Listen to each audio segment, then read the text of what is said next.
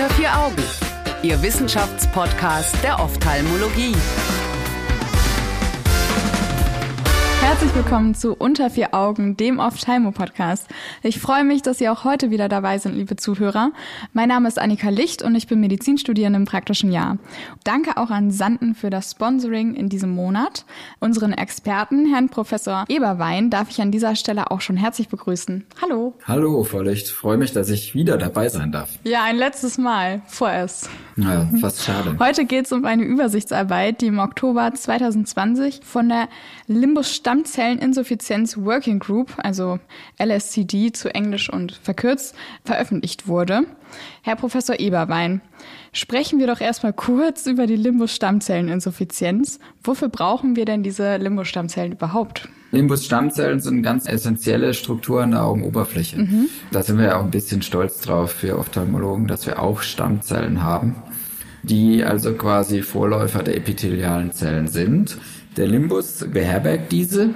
Limbus heißt ja der Grenzwall, das hatten die Römer ja schon angewendet, daher kommt auch der Name und es begrenzt quasi das konjunktivale Epithel von dem kornealen Epithel, mhm. die sich fundamental unterscheiden. Und die Limbus-Stammzelle ist quasi der Nachschubposten für die kornealen Epithelzellen, die dann zentripetal in die Mitte der Hornhaut wachsen und sich bewegen. Die können migrieren, wo sie dann abgeschilfert werden. Also es findet eine kontinuierliche Regeneration des Hornhautepithels von außen nach innen statt. Und dementsprechend heißt eine Insuffizienz dann was? Klinisch? Eine Insuffizienz muss unterschieden werden in eine partielle und eine komplette. Mhm. Und die bedeutet, dass diese Limbus-Stammzellen eben an der Stelle oder komplett defekt sind und dass dann die Konjunktiva, und das ist wichtig, die Konjunktiva über den Limbus auf die Hornhaut wächst. Also dann wächst das Weiße quasi über die klare Hornhaut sonst. So kann man es sagen, wobei die Konjunktiva eigentlich nicht ganz so trüb ist.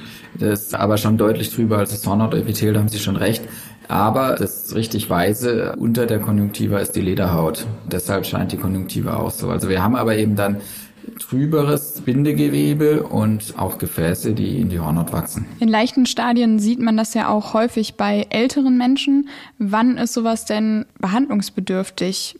Wenn man Tränenersatzmittel braucht, haben die häufig Sika? Ja, also Sika haben die häufig, aber ist nur ein Nebenprodukt. Also man muss einmal unterscheiden und das wird gerne in meinen Augen nicht korrekt gehandhabt in der Terminologie. Mhm. Also wir reden nur eigentlich nur dann von der Limbus-Stammzellinsuffizienz, wenn auch wir auf der Hornhaut konjunktivales Epithel haben. Mhm. Das wird häufig nicht berücksichtigt. Ich höre immer wieder, dass eine Limbus-Stammzellinsuffizienz bestünde, wenn Gefäße auf die Hornhaut vorwachsen. Das ist nicht korrekt. Die Limbus-Stammzellinsuffizienz geht mit einer Konjunktivalisation einher. Und eine Konjunktiva bedeutet, dass wir auch konjunktivales Epithel haben und sie haben ganz andere Marker als das Kornea-Epithel. Klar sind da auch Gefäße dabei. Aber das muss man differenzieren. Gerne wird dann eben bei chronischer Kontaktlinsenträgern, die dann, was weiß ich, über 30 Jahren weiche Linsen getragen haben und eine periphere Vaskularisation bekommen, von der Limbus-Stammzellinsuffizienz geredet. Das ist nicht korrekt. Ja. Okay. Es gibt ja auch so ein Staging, das hier zumindest in der Studie vorkommt. Sie hatten ja schon gesagt, es gibt viele. Mhm. Und das Staging, das Sie hier verwenden, das ist auch vorher schon mal von dieser Working Group publiziert worden. Und da teilen die im Großen und Ganzen drei Stages ein. Also in der ersten Stage ist es halt nur peripher auf der Kornea und wechseln so langsam von allen Uhrzeiten ein. Also da unterscheiden die nochmal A, B, C. Im Stage 2 ist es dann schon peripher und leicht zentral, also betrifft schon diese zentralen fünf Millimeter der Kornea. Und dann haben die auch ein Drittel bis zwei Drittel und in der Stage 3 ist es schon so, dass die komplette Kornea, also von allen Seiten wirklich diese zentralen 5 Millimeter dann mit angegriffen werden. Mhm. Meine Frage an Sie wäre jetzt, ab wann das behandlungsbedürftig ist. Also es kommt auch immer darauf an, was Sie dann als Behandlung planen. Wenn Sie jetzt einfach nur sagen, ich mache Tränenersatzmittel oder eine, zum Beispiel behandle die zugrunde liegende Ursache, mhm. weil ich nicht will, dass es schlechter wird, dann würde ich sagen früh. Also okay. Benetzungsmittel, entzündungshemmende Therapeutika, zum Beispiel, wie wir auch bei der anderen Studie in der anderen Folge gesagt haben, Zyklosporin. Das war die letzte Folge. Liebe Zuhörer, gerne nochmal nachhören. Genau, hörenswert. Das würde ich sagen, ist auf jeden Fall früh indiziert. Wenn man jetzt von der chirurgischen Therapie spricht, dann würde ich das ganz genau abwägen.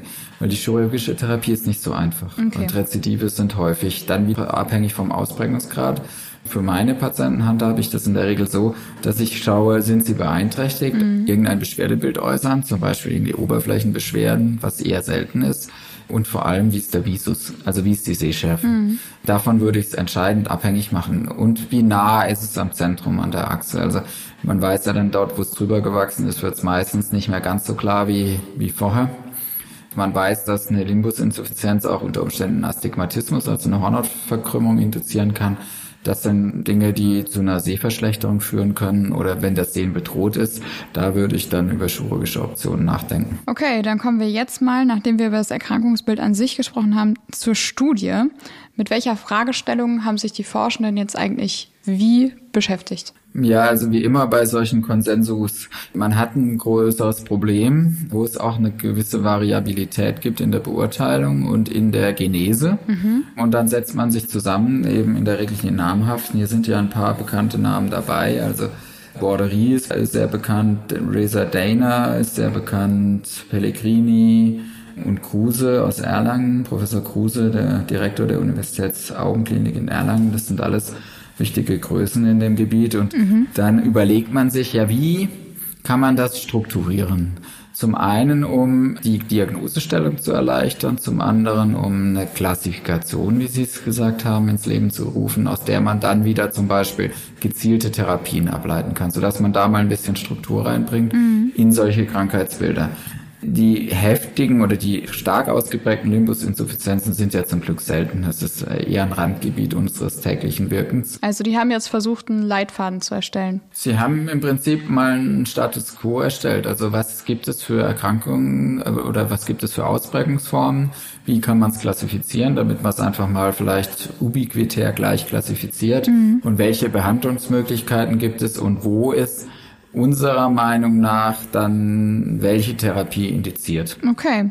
Und da haben die sich zusammengesetzt. Wie war das denn methodisch? Das ist ja so eine Working Group und das hat sich ja laut den, was sie da geschrieben haben, hat das ja 2012 angefangen und das wurde jetzt acht Jahre später veröffentlicht. Das ist ja schon ja. ein ziemlicher Zeitaufwand. Ja, überhaupt so ein Konsensuspaper zu schreiben, ist sehr, sehr viel Arbeit. Da finden unzählige Treffen statt und es ist ja meistens dann auch auf Gebieten, wo die Daten eben nicht so eindeutig sind. Ja. Wo wir eben noch nicht viele valide, prospektiv, doppelblind randomisierte Studien haben, mhm. weil eben die Erkrankungen auch seltener sind. Ich kann mich erinnern, ich war mal bei so einem Konsensus für die Graft versus Host Erkrankung der Augenoberfläche dabei. Okay. Und das ist immer ein langwieriger Prozess. Insofern wundert es mich nicht, dass man dafür lang gebraucht hat. Dann muss man die entsprechenden Studien, die für sowas relevant sind, erstmal identifizieren. Mhm. Dann muss man sie alle gemeinsam durchlesen. Dann spielen da natürlich auch subjektive Erfahrungen mit einer Rolle. Der eine will das eher drin haben, der andere das. Also Und es kommen ja auch immer wieder neue raus über die acht Jahre. Richtig dann kann man es ja wieder upgraden sozusagen oder aktualisieren. Das kommt ja durchaus vor. Cochrane macht das ja auch so. Aber letztendlich einigt man sich auf ein einigermaßen brauchbares Vorgehen. Und der Evidenzgrad von solchen Aussagen ist natürlich immer relativ gering. Dann können wir ja mal darauf eingehen, was die gemacht haben. Also die haben ja so zwei Figuren entwickelt, zwei Schemata entwickelt, einmal in Figur 1 und Figur 3 dargestellt. Die kann man auch gerne nochmal nachlesen, dann hat man sie vor Augen.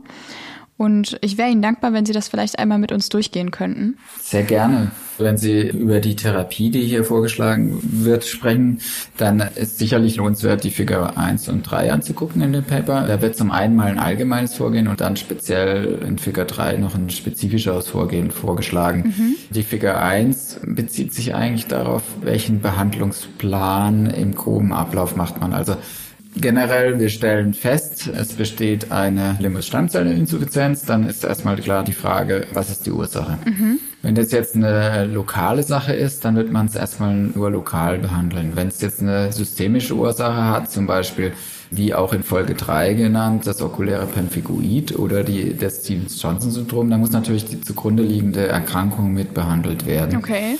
Denn das ist ganz wichtig. Das ist ja so ein heroischer Akt, die Limbus-Stammzelltransplantation, die aber eine sehr kritische Prognose hat, wenn die Bedingungen nicht optimal sind. Mhm. Und sie unterscheiden eben deshalb in Komorbiditäten oder eben ohne Komorbiditäten. Und wenn Komorbiditäten vorliegen, dann ist es wichtig, dass man einen Schritt nach dem anderen macht. Also dass man zum Beispiel ganz essentiell erstmal den Lidapparat anschaut. Mhm. Äh, Gibt es eine Trichiasis, scheuern die Wimpern auf der Augenoberfläche oder ist die Lidstellung schlecht? Gibt es Narben unterhalb auf dem Tarsus, also auf der Innenseite des Lides, ja. die scheuern und die zur Limbus-Stammzellinsuffizienz führen? weil man alle danach folgenden Schritte, insbesondere chirurgische Rekonstruktion der Augenoberfläche, kann man gleich in die Tonne werfen, wenn die Grundvoraussetzungen dafür nicht stimmen. Und deshalb ist es eben immer grundlegend, zunächst den Lidapparat zu sanieren, sage ich jetzt mal. Da das ist so der erste Schritt für die? zu therapieren. Ja, also wenn man jetzt chirurgisch spricht. Mhm. Ansonsten hatten wir es vorhin ja schon erwähnt, dass man eine lokale entzündungshemmende Therapie oder eine systemische bei Allgemeinerkrankungen Therapie beginnt und dass man eben auch den Trennfilm optimiert mit Trennersatzmitteln und so weiter.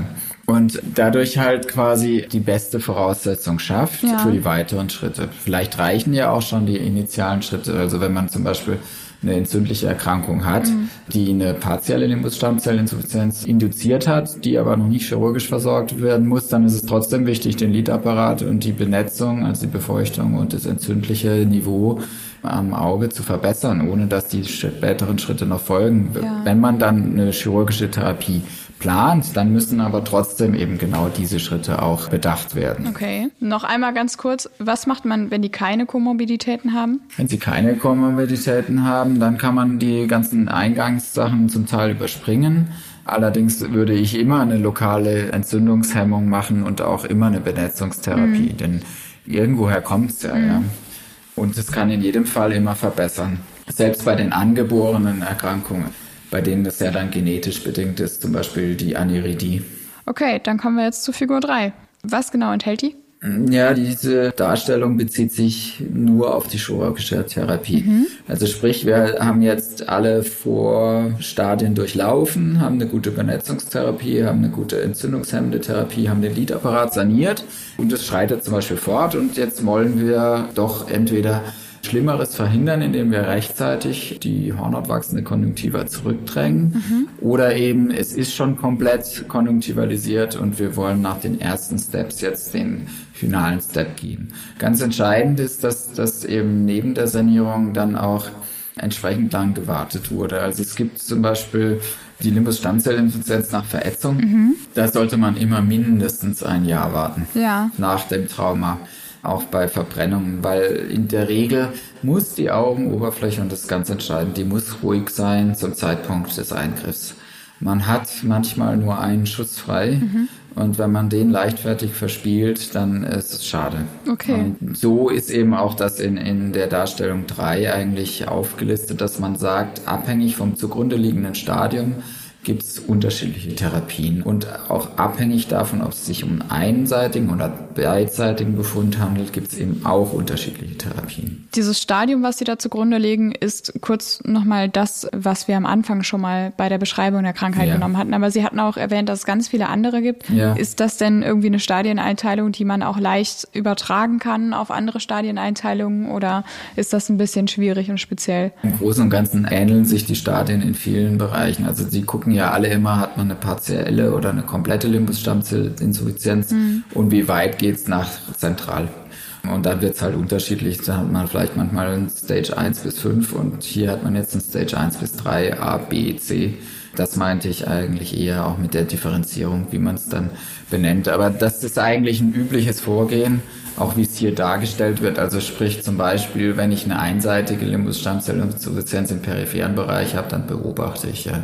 Okay. Also in den niedrigen Stadien, die sagen ja auch bis Stadium 2a, das wäre dann also ungefähr ein Drittel des Limbus betroffen und in der Peripherie kann man beobachten, medizinische Therapie machen und wenn es progredient wird, kann man so, sogenannte, also wir nennen das immer fraktionierte Abrasio machen dass die Bindehaut, das wäre dann ein chirurgischer Eingriff, zurückdrängt mhm. und quasi abträgt über den Limbus hinaus, die Bindehaut auch einen Teil abtrennt und dann peripher aufsteppt mhm. und dann einfach an das Regenerationspotenzial der übrigen gesunden, intakten Stammzellbereiche glaubt und es funktioniert auch, um dann eben diese Epithelien drüber wachsen zu lassen, bevor die Bindehaut von peripher wieder reinwächst. Und es funktioniert sehr gut. Das hat Herr Dua auch beschrieben das machen wir relativ häufig und wir wissen eigentlich auch, dass für eine komplette Epithelialisierung der Hornhaut auf der Kornea, also mhm. drei Uhrzeiten reichen. Okay. Das heißt, wenn man eine Dreiviertel Limbusinsuffizienz hat, mhm. würde ich immer als ersten Schritt mal so eine fraktionierte Abrasio probieren, nachdem die Grundvoraussetzungen geschaffen sind wenn es nicht ausreicht, kann man immer noch die aufwendigeren Verfahren, die wirklich eine Transplantation bedeuten, nachziehen. Und die empfehlen das hier bei Stadium 1 und bei Stadium 2a, also wo das schon bis in die Mitte mhm. vorwächst, aber halt nur von einem Drittel aus. Ja, genau. Und da gibt's aber. Das ist so der eine Arm. Ja. Und ich halt in meiner Erfahrung würde sogar ein bisschen darüber hinausgehen, das, mhm. das zu probieren. Da haben wir schon sehr gute Erfahrungen gemacht. Ja, gerade wenn man sagt, man hat nur einen Schuss frei sonst. Also, ja, genau. Ja. Und man, wenn man noch intaktes Limbus-Stammzellgewebe hat, kann es sich schon lohnen. Und das funktioniert in der Regel auch, man, auch sehr elegant zu kombinieren mit einer Amnionmembran-Patch mhm. in dem Fall. Also kein Inlay, sondern Patch, weil die Amnionmembran zum einen eine Leitschiene ist, zum anderen hat sie ja auch epitheliotrope und neurotrophe Faktoren, die sie dann emittiert. Mhm. Und drittens schützt die Amnionmembran ein bisschen wie eine Kontaktlinse auch vor dem Lidschlag. Man muss sich ja vorstellen, ich weiß es jetzt nicht genau, wie oft das Lid am Tag oft. über das Auge so geht, aber es ist sehr oft. Und das ist natürlich auch eine mechanische Alteration. Okay, gut, dann kommen wir zum anderen Arm, wo dann ein bisschen mehr gemacht wird, ab Stadium ja. 2b oder 3. Also wir erinnern ja. uns, zwei Drittel beziehungsweise eher drei Viertel ne, von der Peripherie sind ja. Äh, auf die zentralen fünf Millimeter der Kornea vorgewachsen oder bei Stadium 3 von überall ganz zentral. Ja. Also sprich, wir kommen mit einer reinen Operationsmethode, dass wir was abtragen und hoffen, dass der restliche Limbus das wieder epithelialisiert nicht mehr hin. Mhm. Dann müssen wir letztendlich auf den anderen Arm gehen und da ist wieder zu unterscheiden, ist es einseitig oder ist es beidseitig immer eine bessere Prognose haben die einseitigen. Denn wenn ich ein Auge habe mit einer sehr fortgeschrittenen Limbus-Stammzellinsuffizienz oder einer kompletten, dann kann ich quasi die Konjunktive abtragen mhm. und mir Limbusgewebe von der gesunden Seite transplantieren. Ja, das ist ein super spannender Punkt. Da kommen wir sonst gleich nochmal drauf zu sprechen. Was schlagen die denn hier vor, was man machen soll als ersten Schritt? Prinzipiell natürlich wieder die Basistherapie, sage ich jetzt mal. Mhm. Benetzung, Entzündungshemmung und dann Sanierung des Lidapparates. Das gilt einfach immer. Dann muss die Augenoberfläche ruhig sein. Mhm. Also warten, warten, warten, auch wenn der Patient drängt bis man wirklich das Zeitfenster dafür hat. Und wenn es fünf Jahre sind, dann sind es halt fünf Jahre. Man hat einfach sonst keine Chance. Und dann bei einer einseitigen schlagen die vor, und das ist auch übliches Vorgehen, dass man dann vom gesunden Auge ein bis zwei Proben nimmt. Da gibt es ein bisschen unterschiedliche Schulen. Wir haben immer ein 3 mal 2 Millimeter Transplantat lamellär präpariert vom Limbus ja. an zwei gegenüberliegenden Stellen. Wir wissen ja, dass wir oben und unten, also bei der 612 Uhr Position am meisten Limbusstammzellen haben. Okay. Und meistens sind immer dann von diesen beiden Stellen, weil das gute Auge hat immer dann noch genug Limbusstammzellen um das dauerhaft zu stabilisieren. Spannend. Natürlich ist eine der Gefahren, dass man dann limbische Stammzellinsuffizienz induziert. Deshalb ist es auch immer so, wenn man an dem anderen Auge vielleicht nur eine partielle Limbus-Stammzellinsuffizienz hat und es das gesündere Auge ist, dann lässt man das in Ruhe. Mhm. Okay. Dann macht man keine Autotransplantation. Also dann muss man allogenes Material verwenden. Also es muss schon ein ganz gesundes Auge sein. Klassiker ist, Verätzung einseitig. Hat halt nur ins eine Auge die Lauge oder die Säure bekommen. Das andere Auge ist komplett gesund. Dann kann man das machen. Und wie lange brauchen die Patienten dann, um sich davon zu erholen? Also wie lange braucht dann die mhm. Oberfläche? Also der, an dem gesunden Auge geht es ganz schnell, denn, wenn das gut gemacht ist. Und an dem krank, erkrankten Auge ist es ein großer Eingriff, bei dem man erstmal, das ist auch relativ blutig, die ganze Konjunktiva und den Panus, häufig hat man ja auch noch massive Bindehautgewebsüberwachsung mhm. und Bindegewebe, das drüber wächst, das abträgt bis über den Limbus hinaus. Okay. Dann unter Umständen auch Medikamente wie Mitomycin C einwendet. Das mhm. kennt man von der Glaukomchirurgie auch. Das ist ein Antimetabolit der soll verhindern, dass die Fibroblasten Überhand gewinnen. Okay. Und dann diese zwei Stückchen da sorgsam einnäht mit einer Amnionmembran oder einer Kontaktlinse das dann abdeckt und dann geht die Epithelialisierung der Kornea von diesen beiden Stücken in der Regel über wenige Wochen. Also es kann sein, dass nach zwei Wochen das schon komplett zu ist. Was? Also Verrückt. Das ist schon ziemlich gut, wie das Gewebe dann angeht. Das sind halt Stammzellen, ne? Die sind fix. Ja, Die sind aber schon für kleine Dieven an der Augenoberfläche. Die brauchen ihre spezielle Nische. Wir müssen tatsächlich noch darüber sprechen, was passiert, wenn es bilateral ist. Ja, Auch wenn ich sie jetzt abwürgen muss. nee, wenn Sie mir die Chance bei einem anderen Themen-Date geben, dann gerne. ähm, so, jetzt, wenn es bilateral ist, dann können wir halt nicht von der anderen Seite was nehmen. Das heißt, wir sind in einem ganz anderen Setting. Mhm. Das heißt, wir haben automatisch Fremdgewebe, also allogenes Gewebe, sagen wir dazu. Und damit erkaufen wir uns auch die ganze immunologische Problematik. Problematik. Ah, Abgesehen davon, okay. dass wir natürlich an so einer Augenoberfläche auch nach der Operation ziemlich viel Entzündung haben, mhm. haben wir dann eben auch noch Fremdgewebe. Mhm. Weil das müssen wir ja dann von jemand anders gewinnen. Und dann kann eben Spendergewebe von Verstorbenen verwandt werden. Das kriegen sie dann wie jede Hornhaut aus der Hornhautbank. Da wissen wir aber auch eben, dass die Zellen nicht mehr ganz so frisch sind, sind dann auch ältere Patienten in der Regel.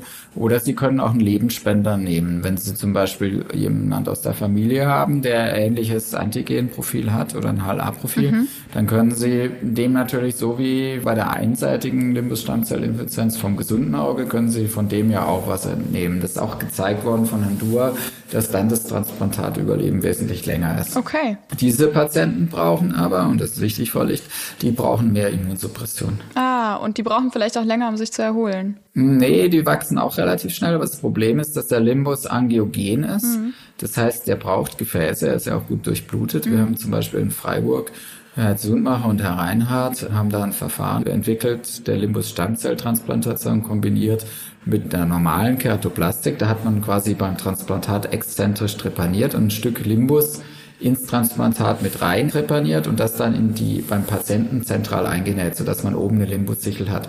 Und was wir immer wieder gesehen haben, ist, dass dann zu diesem transplantierten Limbus Gefäße gewachsen sind. Also der hat eine angiogene gefäßanziehende Wirkung mhm. und das bedingt dann die Abstoßungsgefahr. Okay. Sobald Gefäße im Spiel sind, ist es halt eine ganz andere Liga. Das Auge mhm. ist immunprivilegiert. Das heißt, wir haben eine ganz andere Immunologie und wir haben deshalb so gutes Transplantatüberleben in der Regel, weil wir keine Gefäße in der Hornhaut haben.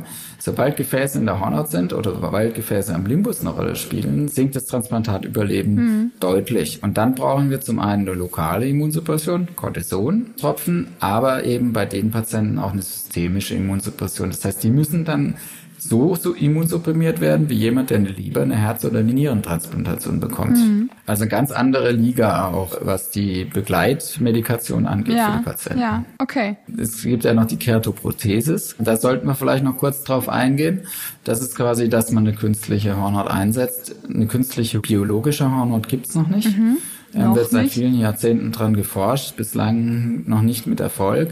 Aber man kann so eine Kunststoffprothese einnähen. Oder, ziemlich abgefahren, werden Sie jetzt sagen, sind Verfahren, die einen eigenen Zahn verwenden, um eben wieder nicht eine Abstoßung von Fremdgewebe zu erreichen. Der wird also in dem ersten Schritt, und da gibt es übrigens auch nur in Deutschland zwei, drei Leute, die das richtig gut können, ein Backenzahn entnommen von dem Patienten selber. Dann wird dieser Backenzahn unter die Bindehaut genäht dass er dann biologisiert wird. Mhm. Und dann zu einem späteren Zeitpunkt wird er wieder explantiert, wird dann so geschliffen und präpariert, dass es ein ganz dünnes Scheibchen ist. In dieses Scheibchen in der Mitte wird ein Loch gebohrt, dort wird ein klares Fenster aus Kunststoff sozusagen eingeklebt und dann wird dieser Zahn in die speziell vorbereitete Hornhaut eingenäht. Ich wünschte echt, man könnte manchmal so eine Mimik irgendwie im Podcast mit rüberbringen, denn also das ist so abgefahren, das ist das Verrückteste, was ich irgendwie mm. seit einiger Zeit gehört habe. Das ist sehr komisch vorstellbar. Ja, genau. Das ist im Übrigen auch die Variante, die am besten funktioniert, immer noch. Besser als das, wenn man zum Beispiel diese Boston-Keratoprothese einnäht, wo wir einen Kunststoff haben. Und dann, Frau Licht, gibt's als dritte Variante noch die Komet. Das ist quasi eine Sache, wo man Stammzellen ex vivo quasi vermehrt und dann wieder transplantiert. Ist ein Verfahren, was nur in wenigen Händen, sage ich jetzt mal, mhm. auf der Welt funktioniert wir haben im Labor immer versucht, das nachzubilden und wir hatten keinen Erfolg. Hm. Das ist sehr umstritten. Die Befürworter sind ganz überzeugt davon, die Kritiker nicht. Die sagen dann, naja, in den Studien waren es keine kompletten Limbus-Stammzellinsuffizienzen und so weiter. Also das nur der Vervollständigung halber. Das sind aber absolute Spezialfälle, wo man das dann machen kann. Umso schöner, dass die jetzt mal hier erwähnt worden sind, weil sonst kommt man wahrscheinlich nicht damit in Kontakt mit zu verstehen oder erklärt zu bekommen, was das heißt. Dann fassen wir an der Stelle jetzt nochmal kurz zusammen, was das eigentlich alles jetzt bedeutet. Also die haben im Großen und Ganzen gesagt, okay, wenn wir so ein Problem haben, dann schauen wir erstmal, ob das mit oder ohne Komorbiditäten ist. Wenn es ohne ist, empfehlen die sofort chirurgisches Vorgehen, so wie wir das gerade erzählt hatten. Wenn es mit ist, dann schauen die erstmal, können wir das irgendwie optimieren. Wenn es ohne Komorbiditäten ist und die direkt quasi in den chirurgischen Arm gehen, dann gucken die auch erstmal, können wir das noch beobachten, können wir das irgendwie noch verbessern und können wir sonst irgendwie erstmal eine fraktionierte Abrasio machen in den niedrigen Stadien und in den höheren Stadien gucken die dann, ist unilateral, bilateral und ich denke mal, das ist noch nah genug dran, dass man sich dran erinnern kann, was sie da alles erzählt haben. Ich hätte allerdings noch eine abschließende Frage. Denken Sie, dass das als Leitfaden taugt? Ähm, ja, auf jeden Fall. Okay. Also das ist eine gute Übersichtsarbeit, wie man das praktizieren kann. Und wie gesagt, Sie sind ja auch namhaft Autor hier beteiligt, die auch alle eben in der Forschung oder die meisten davon in der Forschung verankert sind. Ja. Mhm. Also das ist sicherlich gut gemacht und dem aktuellen Stand entsprechend. Wie schön, dass wir uns heute wieder Ihre Expertise leihen konnten. Leider vorerst das letzte Mal, denn auch dieser Themenmonat ist leider schon wieder damit zu Ende gegangen. Vielen Dank, dass Sie dabei waren und danke auch an Sanden für die Unterstützung in diesem Themenmonat. Danke auch an die Zuhörer, die so fleißig und emsig zuhören. Dankeschön. Und alle Studien finden Sie wie immer auf unserer Homepage unter vieraugen.org. Ab nächster Woche dreht sich hier alles um Makula und Netzhaut und wir freuen uns, wenn Sie auch dann wieder dabei sind und wünschen Ihnen bis dahin eine gute Zeit. Tschüss. Vielen Dank. Ciao. Unter vier Augen. Eine Produktion der CareCom GmbH unter der Leitung von Prof. Dr. Alireza Mirshahi und Tobias Kesting.